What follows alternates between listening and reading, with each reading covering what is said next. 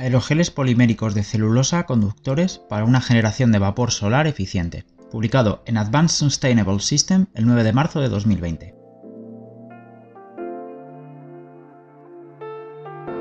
Las tecnologías de desalinización de agua de mar y purificación de aguas residuales son las principales estrategias contra la escasez mundial de agua dulce.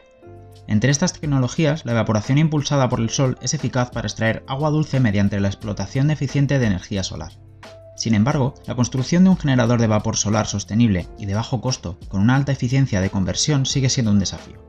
Aquí se emplean aerogeles orgánicos puros que comprenden un armazón de celulosa decorado con un polímero conductor orgánico que absorbe en el infrarrojo para establecer un generador de vapor solar de alto rendimiento.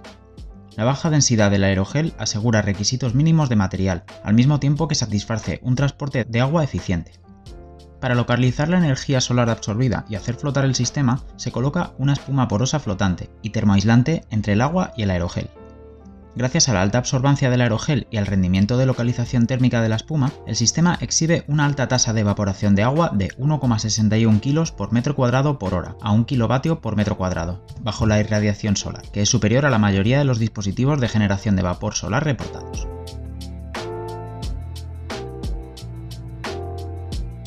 Introducción. Más de 2.000 millones de personas viven en países que experimentan un alto estrés hídrico y se estima que para 2040, con el escenario de cambio climático existente, uno de cada cuatro de los niños menores de 18 años del mundo vivirá en áreas de alta escasez de agua. Con el fin de aliviar la escasez mundial de agua, se ha dedicado numerosas estrategias a la desalinización de agua de mar y a la purificación de agua contaminada, entre estas estrategias, la generación de vapor solar ha extraído un gran interés como ejemplo de tecnología verde y sostenible, donde la luz solar es la única fuente de energía. En un esfuerzo por aumentar la absorción de energía solar para lograr una alta tasa de evaporación y eficiencia de conversión de energía solar térmica, se ha investigado una gran variedad de materiales fototérmicos, incluidos absorbentes plasmónicos, nanopartículas metálicas a base de carbono y materiales compuestos. Además de estos materiales absorbentes solares, también se han estudiado una estructura flotante que suministra agua líquida a una región calentada y aislantes térmicos que localizan el calor en la región evaporativa para mejorar la tasa de evaporación de agua. En los últimos años se ha logrado una alta eficiencia de conversión de energía solar térmica, por encima del 90%, utilizando los materiales y estrategias antes mencionados. Los evaporadores basados en grafeno, escamas de grafito o nanotubos de carbono, que por lo general requieren costosos procesos de reducción por láser o disposición al vacío, han alcanzado tasas de evaporación de agua de entre 1,35 a 2,35 kg por metro cuadrado por hora. Los evaporadores basados en absorbentes y estructuras inorgánicas han alcanzado típicamente tasas de evaporación más bajas, a menos que se utilicen capas muy gruesas. Sin embargo, además de una alta eficiencia de conversión, los costos y sostenibilidad de las materias primas, así como su fabricación, también son consideraciones importantes. La optimización general de las características mencionadas anteriormente sigue siendo un desafío en este campo. El uso de materiales procesables en agua de bajo costo es un método eficaz para disminuir el costo de los generadores de vapor de agua poli 4 sulfonato de poliestireno, PDOT-PSS, puede absorber la mayor parte de la energía solar en la región del infrarrojo cercano, a diferencia de los tintes orgánicos absorbentes visibles clásicos. Esta propiedad única se debe a la estructura electrónica del PEDOT, que se asemeja a la de un semimetal. Dado que casi la mitad de la energía de la radiación solar se encuentra en la región infrarroja, el uso de PEDOT como absorbente de infrarrojos orgánico en un generador de vapor es atractivo. Mientras que una película delgada de PDOT PSS puede absorber una pequeña cantidad de energía en la región ultravioleta visible, una estrategia simple para mejorar la absorción de ultravioleta visible es hacer una estructura gruesa o multicapa, en la que la luz puede ser absorbida por múltiples capas después de la transmisión o reflexión. Polímeros absorbentes de infrarrojo similares, como el polipirrol, también se han utilizado como absorbentes solares poliméricos, alcanzando altas tasas de evaporación de agua, 0,92 a 3,2 kg por metro cuadrado por hora. Sin embargo, el polipirrol no se puede procesar con agua, lo que limita su aplicabilidad. Es posible hacer aerogeles de gran área de superficie específica simplemente liofilizando una suspensión de PEDOT PSS, pero tales aerogeles no pueden usarse como generadores de vapor debido a sus pobres propiedades mecánicas. La celulosa nanofibrilada, NFC, es un material ecológico a base de agua con alta resistencia y rigidez. Debido a las buenas propiedades mecánicas y biocompatibilidad, NFC se ha utilizado como andamio para establecer aerogeles para sensores multiparamétricos y también sustratos para evaporadores basados en nanotubos de carbono, alcanzando tasas de evaporación de hasta 1,25 kg por metro cuadrado por hora. En este trabajo reportamos un sistema de generación de vapor solar basado en celulosa que utiliza un aerogel P2 PSS NFC como absorbedor solar y evaporador de agua, con una espuma de polietileno expandido como aislante térmico. La energía solar puede ser absorbida casi por completo y convertida en energía térmica por el aerogel, donde se encuentra principalmente la energía. El aerogel liofilizado tiene canales de microescala que permiten que el agua penetre en el absorbedor solar, al tiempo que proporciona una gran superficie específica para la evaporación de agua. La superficie rugosa de las paredes del canal aumentan aún más el área de superficie interna para la evaporación. La rápida difusión del agua y el bombeo capilar de los canales de microescala conducen a una rápida reposición del área de la superficie interna para soportar una alta tasa de evaporación sostenida de hasta 1,61 kg por metro cuadrado por hora. Esta es una de las tasas de evaporación de agua más altas reportadas para evaporadores basados en aerogeles totalmente orgánicos. Finalmente demostramos una alta viabilidad del sistema de aerogel para la desalinización de agua purificando el agua salada y el agua de mar natural, a una salinidad mucho más baja que el límite superior para agua potable de buena calidad.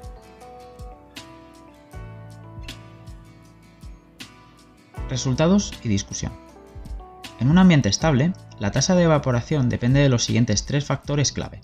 1. Capacidad de conversión solar a térmica del absorbedor. 2. El área de la superficie interfacial. Y 3. La localización del calor para la evaporación.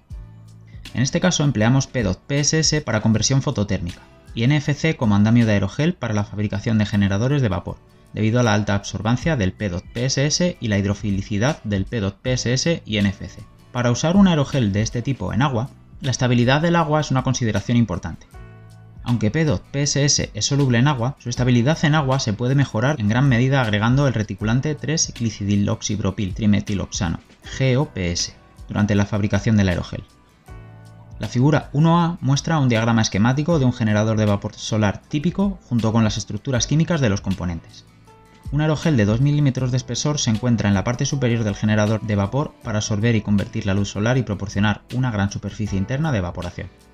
La energía térmica convertida debe ubicarse en el aerogel, pero no transportarse al agua a granel.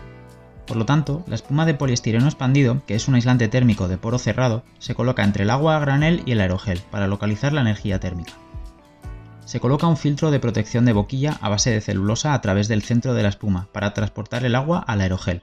Un trozo de papel de seda, que se utiliza para espaciar agua en la parte inferior del aerogel, se encuentra entre la espuma aislante y el aerogel. Tanto el filtro de agua como el papel tisú son muy hidrófilos, por lo que el agua evaporada del aerogel se puede reponer fácilmente. Los aerogeles PSS NFC tienen una estructura porosa abierta que forma canales de vía para el transporte de agua, como se muestra en la figura 1b.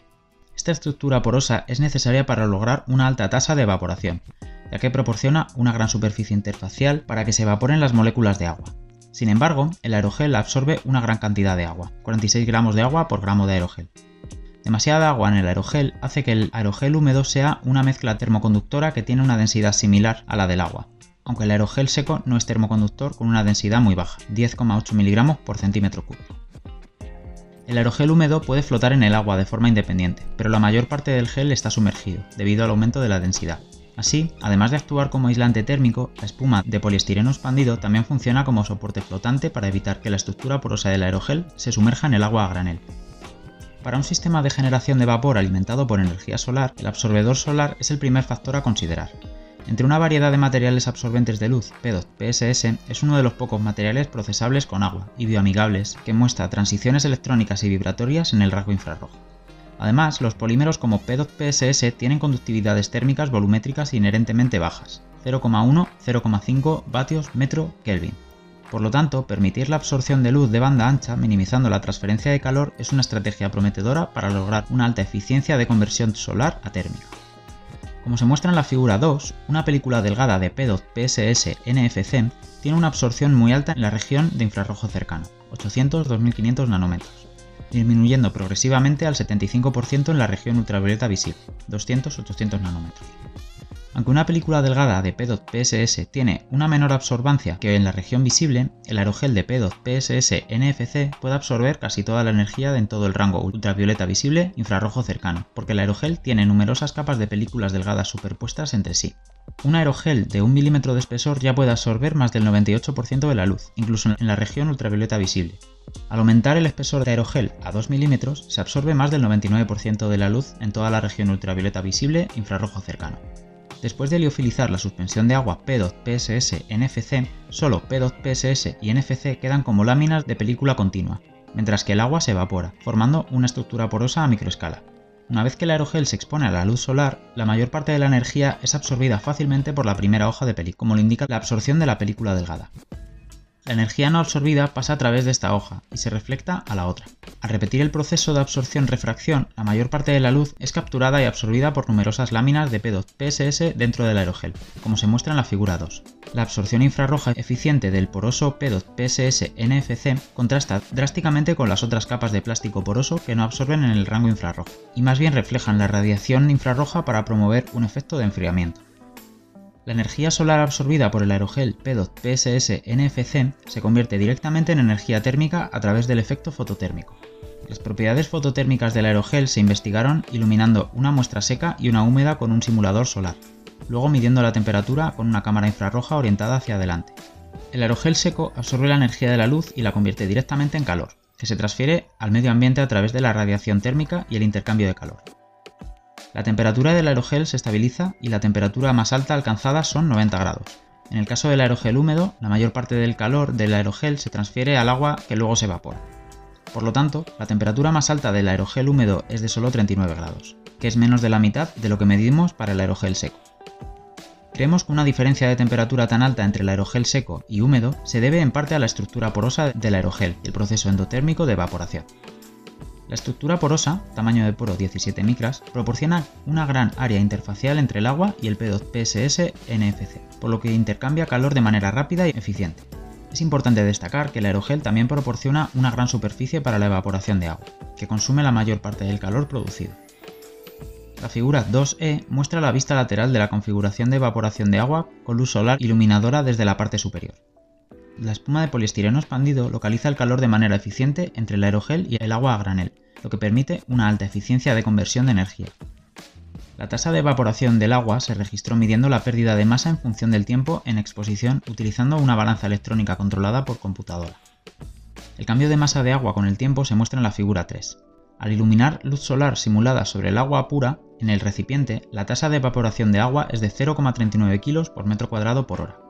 En comparación, el aerogel en la parte superior del agua aumenta la tasa de evaporación a 1,12 kg por metro cuadrado por hora, debido a la absorción solar mucho más alta y al aumento de la superficie interfacial. Como se discutió anteriormente, una parte de la energía solar absorbida se transporta al agua a granel debido a la buena conductividad térmica del agua, 615 milivatios milikelvin a 30 grados. Luego, esta energía se perderá por el medio ambiente a través de la transferencia de calor y la radiación. Por lo tanto, se registró una tasa de evaporación más alta agregando una espuma de poliestireno expandido debajo del aerogel para reducir efectivamente el transporte de calor desde el aerogel al agua a granel. Esto logró la tasa de evaporación más alta, de 1,61 kg por metro cuadrado por hora, que es más de 4 veces mayor que la tasa de evaporación de agua pura. La estabilidad del aerogel midiendo la tasa de evaporación en múltiples ciclos se muestra en la figura 3b. Gracias a la presencia de GOPS, que actúa como reticulante, el aerogel tiene buenas propiedades mecánicas, y el tamaño de los poros, así como el tamaño total del aerogel, no cambia antes y después de la evaporación de agua. Por lo tanto, la tasa de evaporación no se ve afectada por los ciclos de evaporación de agua, es decir, repetimos el proceso húmedo-seco-húmedo, lo que demuestra que el aerogel es duradero y reutilizable repetidamente sin cambios notables en el rendimiento.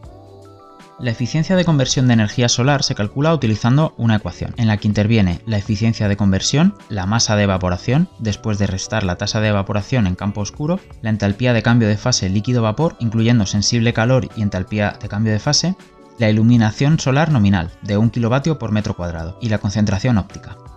La tasa de evaporación del agua pura en la oscuridad se mide como 0,33 kg por metro cuadrado por hora.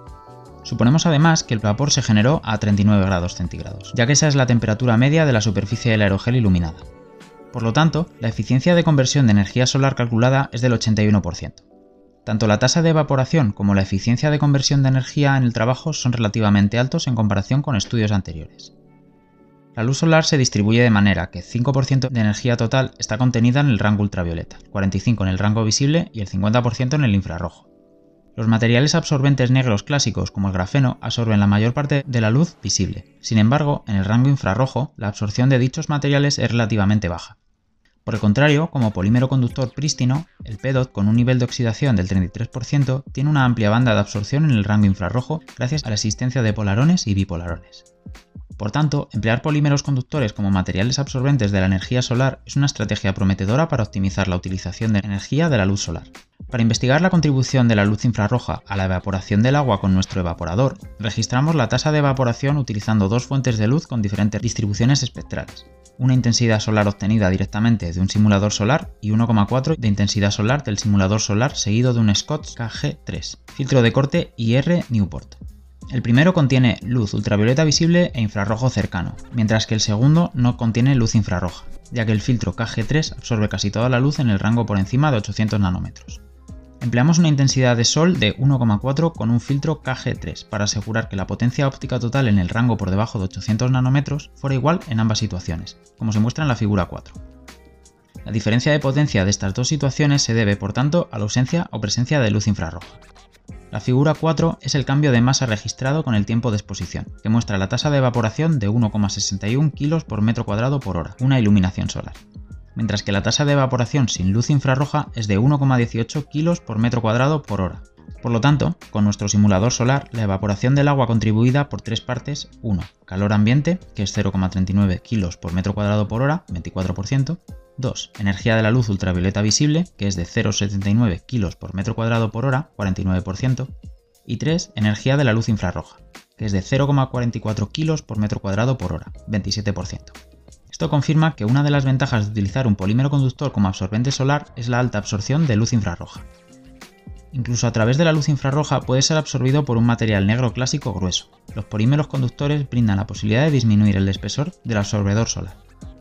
Se construyó un invernadero en miniatura para purificar tres muestras de agua de diferentes fuentes, como se muestra en la figura 5. La imagen superior muestra la vista lateral del sistema iluminado con un simulador solar.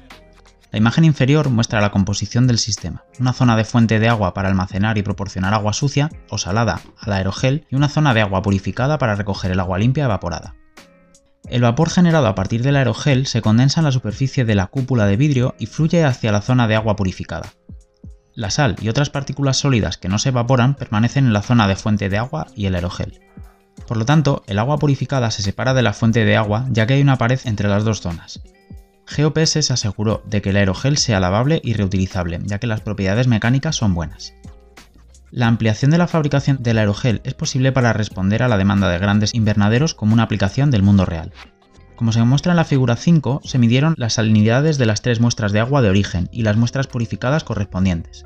La primera muestra de agua es de 0,6 mol litro de cloruro sódico, con una salinidad de 35.080 mg litro, que se acerca a la salinidad media del océano. La segunda muestra es agua de mar recogida del mar Báltico, con una salinidad de 6.658 mg litro. La tercera muestra es agua de grifo con una salinidad de 175 mg litro. En contraste, las salinidades de las correspondientes muestras de agua purificada son 23, 22 y 22 mg litro, respectivamente, lo que indica que no hay correlación con las salinidades originales. Tenga en cuenta que la precipitación de sal dentro del aerogel eventualmente coagula la estructura porosa responsable del transporte de agua, lo que reduce ligeramente la tasa de evaporación del agua, en aproximadamente un 3,7% en 24 horas. Sin embargo, el rendimiento inicial se recupera fácilmente después de lavar el aerogel con agua salada. Este proceso se puede repetir varias veces, lo que es necesario para cualquier aplicación práctica. Además, la salinidad extremadamente baja del agua purificada muestra que el sistema de evaporación de aerogel funciona de manera eficiente.